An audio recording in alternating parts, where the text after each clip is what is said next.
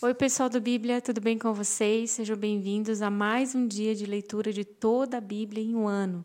Nós estamos na semana 44, dia 4, e juntos vamos ler Ezequiel 8 e 9 e Salmos 89 e 90. Vamos lá? Pai, eu quero te agradecer, Senhor, pelo dia de hoje. Obrigada, Senhor, por cada pessoa que está ouvindo essa leitura, esse devocional, Deus. Nós te pedimos, Senhor, que a bondade da tua presença nos envolva no dia de hoje, Pai. Abraça-nos, Senhor, com o calor da sua presença, Senhor, e que possamos, Deus, nos aproximar de ti, Senhor. Que a nossa busca, Senhor, não seja por um caminho eficaz, Senhor, que consequentemente nos leva a ter uma vida melhor, Pai. Isso só vai nos levar a seguir princípios básicos deste mundo, Deus. Mas nós queremos, Senhor, o caminho da santidade, Jesus.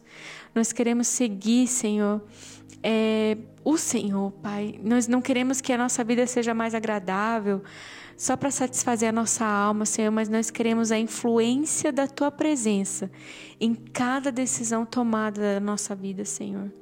Senhor, nós não queremos nos apegar à ilusão de que as nossas atitudes de bondade podem controlar, Deus, o que você quer para nós, Senhor. Nós queremos ter o prazer da tua liberdade, Deus. Nós queremos, Senhor, andar conforme a tua vontade, Senhor. Você é soberano sobre tudo. Senhor, jamais queremos agir certo para te obrigar a nos dar aquilo que o nosso coração tanto deseja, Pai.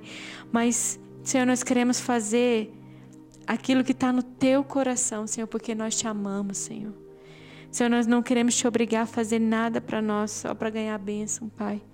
Nós queremos desistir, Senhor, nesse dia da ilusão do controle, Senhor, que leva uma busca, Pai, de uma vida é, cercada de bênçãos só para ter uma vida boa. Não, Senhor. Nós queremos sim buscar, Senhor, a esperança da tua presença real, que nos transforma, Senhor, de dentro para fora, Senhor. E as outras e as demais coisas nos alcançarão, Pai. É isso que nós pedimos no dia de hoje, em nome de Jesus. Amém. Ezequiel, capítulo 8. Em 17 de setembro, no sexto ano do exílio do rei Joaquim, Enquanto as autoridades de Judá estavam em minha casa, a mão do Senhor soberano veio sobre mim. E eu vi uma figura semelhante a um homem. Da cintura para baixo parecia uma chama ardente, e da cintura para cima tinha aparência de âmbar reluzente. Ele estendeu algo que parecia uma mão e me pegou pelos cabelos. Então o Espírito me elevou entre a terra e o céu e me transportou para Jerusalém numa visão dada por Deus. Eu fui levada à porta norte do pátio interno do templo, onde havia um ídolo que provocou o ciúme do Senhor. E de repente estava ali a glória do Deus de Israel, como eu tinha visto antes no vale. Então o Senhor me disse: Filho do homem, olhe para o norte. E eu olhei para o norte, e ali perto da entrada da porta, junto ao altar, estava o ídolo que havia provocado o ciúme do Senhor. Filho do homem, disse ele, você vê o que estão fazendo? Vê os pecados detestáveis que o povo de Israel comete para me afastar do meu templo? Venha, eu lhe mostrarei pecados ainda mais detestáveis que estes. Então ele me levou à porta do pátio do templo, onde vi um buraco no muro, e disse-me: Agora, filho do homem, cave no muro. Eu cavei no muro e encontrei uma passagem escondida. Entre, entre disse ele, e veja os pecados perversos e detestáveis que cometem ali. Eu entrei e vi as paredes cobertas de desenhos de toda espécie de animal que rasteja e de criaturas detestáveis. Também vi diversos ídolos adorados pelos israelitas. Estavam ali setenta autoridades de Israel, e no meio estava Janzanias, filho de Sefã Cada um deles segurava um incensário, do qual subia uma nuvem de incenso. Então o Senhor me disse: Filho do homem, você vê o que as autoridades de Israel fazem com os seus ídolos em salas escuras? Dizem: O Senhor não nos vê, o Senhor abandonou nossa terra. E acrescentou: Venha, e eu lhe mostrarei pecados ainda mais detestáveis que estes. E em seguida levou-me até a porta do norte do templo do Senhor, onde algumas mulheres estavam sentadas chorando pelo deus Tamuz. Filho do homem, você vê isso? Ele perguntou. Venha, e eu lhe mostrarei pecados ainda mais detestáveis que estes. Em seguida, levou-me para o pátio interno do templo do Senhor. Na entrada do templo, entre o pórtico e o altar, havia cerca de vinte e cinco homens, com as costas para o templo do Senhor. Estavam voltados para o leste, prostrados no chão e adoravam o sol. Filho do homem, você vê isso? perguntou ele. Será que não significa nada para o povo de Judá cometer esses pecados detestáveis que levam a nação inteira à violência e que a fazem zombar de mim e provocar minha ira? Por isso responderei com fúria: Não os pouparei e nem terei piedade, mesmo que clame bem alto, não os ouvirei. Uau! Ezequiel 9 Então o Senhor disse em alta voz: Tragam os homens escolhidos para castigar a cidade. Digam-lhes que venham com suas armas de destruição. Logo surgiram seis homens, vindos da porta superior voltada para o norte, e cada um tinha na mão uma arma mortal. Estava com eles um homem vestido de linho, que levava na cintura um estojo com material de escrever. Todos entraram no pátio do templo e ficaram junto ao altar de bronze. Então a glória de Deus, do Deus de Israel se levantou do meio dos querubins, onde havia estado, e se moveu para a entrada do templo. O Senhor chamou o homem vestido de linho que carregava o estojo com material de escrever e lhe disse: Ande pelas ruas de Jerusalém e ponha um sinal na testa de todos que choram e gemem por causa dos pecados detestáveis cometidos em sua cidade.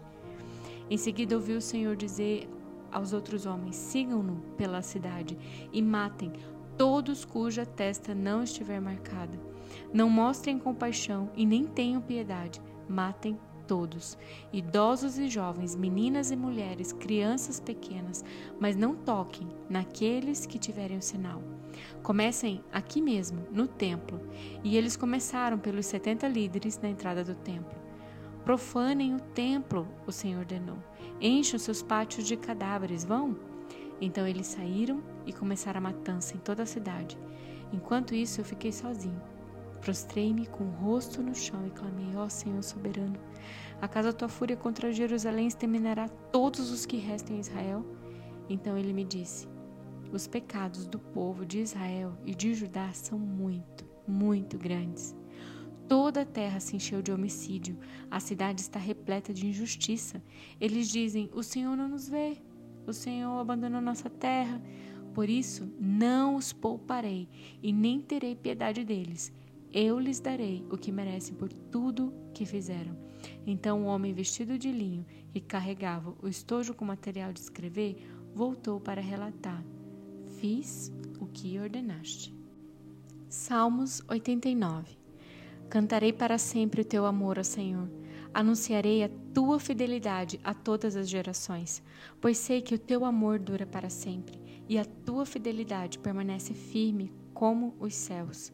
Tu dissestes: Fiz uma aliança com Davi, meu servo escolhido, e a ele fiz esse juramento: Estabelecerei seus descendentes como reis para sempre. Eles se sentarão em seu trono de geração em geração. Ó Senhor, os céus louvam as tuas maravilhas. Multidões de anjos te exaltam por tua fidelidade. Pois quem nos céus se compara ao Senhor? Quem é semelhante ao Senhor entre os seres celestiais? Os mais altos poderes angelicais reverenciam ao Senhor, a Deus. Ele é mais temível que todos que rodeiam seu trono. Ó Senhor Deus dos exércitos, quem é poderoso como tu, Senhor? Tu és totalmente fiel. Governas os mares revoltos e acalmas as ondas agitadas. Esmagaste o grande monstro marinho, com o teu braço poderoso dispersaste teus inimigos. Os céus são teus, a terra é tua, Tudo que há no mundo pertence a ti. Tu fizeste todas as coisas. Criastes o norte e o sul, o monte Tabor e o monte Hermon louvam teu nome. Teu braço é poderoso, tua mão é forte. Tua mão direita se levanta com força gloriosa. Justiça e retidão são os alicerces do teu trono. Amor e verdade vão à tua frente. Feliz é o povo que ouve o alegre chamado para adorar, pois andará na luz da tua presença, Senhor. O dia todo eles se alegram em teu nome e exultam em tua justiça. Tu és a força gloriosa deles e é do teu agrado nos fortalecer. Sim, a nossa proteção vem do Senhor. Ele é o Santo de Israel, nos deu nosso Rei. Muito tempo atrás, numa visão, falaste a teus fiéis e disseste: Levanta levantei um guerreiro dentre o povo e o escolhi para ser rei. Encontrei meu servo Davi e ungi com meu óleo santo. Com minha mão o firmarei e com meu braço o fortalecerei. Seus inimigos não o derrotarão, os perversos não o dominarão. Esmagarei seus adversários diante dele e destruirei aqueles que o odeiam. Minha fidelidade e meu amor o acompanharão. Em meu nome ele crescerá em poder. Estenderei seu governo sobre o mar, seu domínio sobre os rios, e ele me dirá: Tu és meu Pai, meu Deus e rocha da minha salvação. Darei a ele os privilégios de filho mais velho, e ele será o rei mais poderoso da terra. Eu o amarei e lhe serei bondoso para sempre. Minha aliança com ele jamais será quebrada. Farei que ele sempre tenha herdeiros. Enquanto existirem os céus, seu trono não terá fim.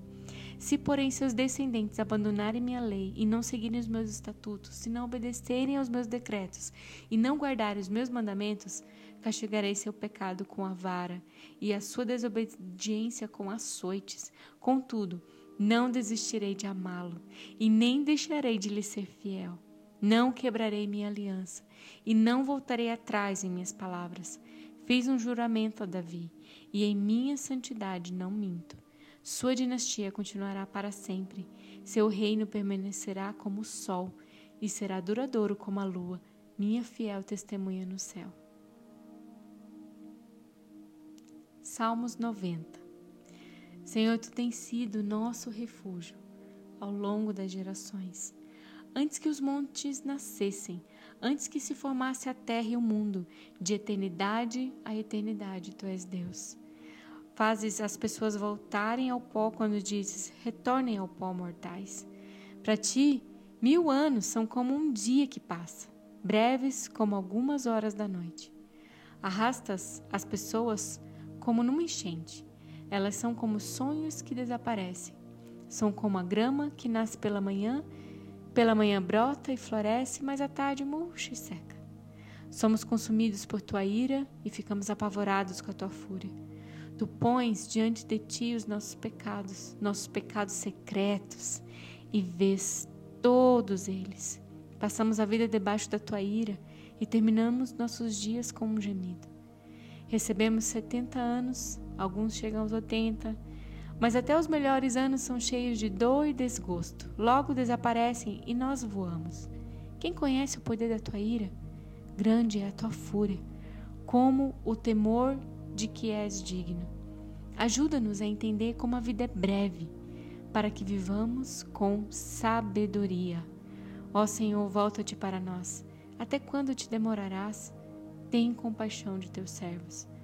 Satisfaze-nos a cada manhã com teu amor, para que cantemos de alegria até o final da vida.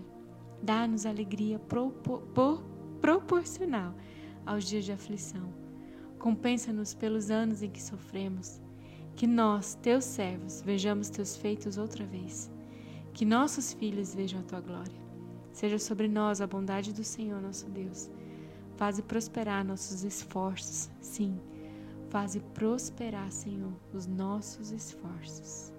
Amém.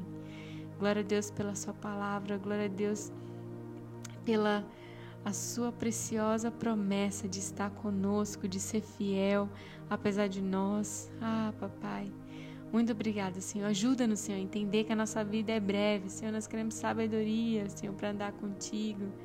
Obrigada, Senhor, pela tua alegria que nos sustenta, Senhor. e que a nossa vida, Senhor, faça sentido para você em tudo que nós fizemos, Pai. Nós queremos, Senhor, honrar o teu nome, colocá-lo no lugar mais alto em todas as nossas ações. Obrigada, Senhor, pela Bíblia. Obrigada, Senhor, por essa palavra que está chegando na vida de tantos corações, Senhor. Obrigada por esse projeto, Senhor. O Senhor, Pai, tem um sonho, tem um desejo, isso envolve pessoas nele. E eu te agradeço, Senhor, pela oportunidade de estar aqui com cada uma dessas pessoas que estão ouvindo esse podcast e que essa vida seja abençoada no dia de hoje, para a glória do teu nome. Amém.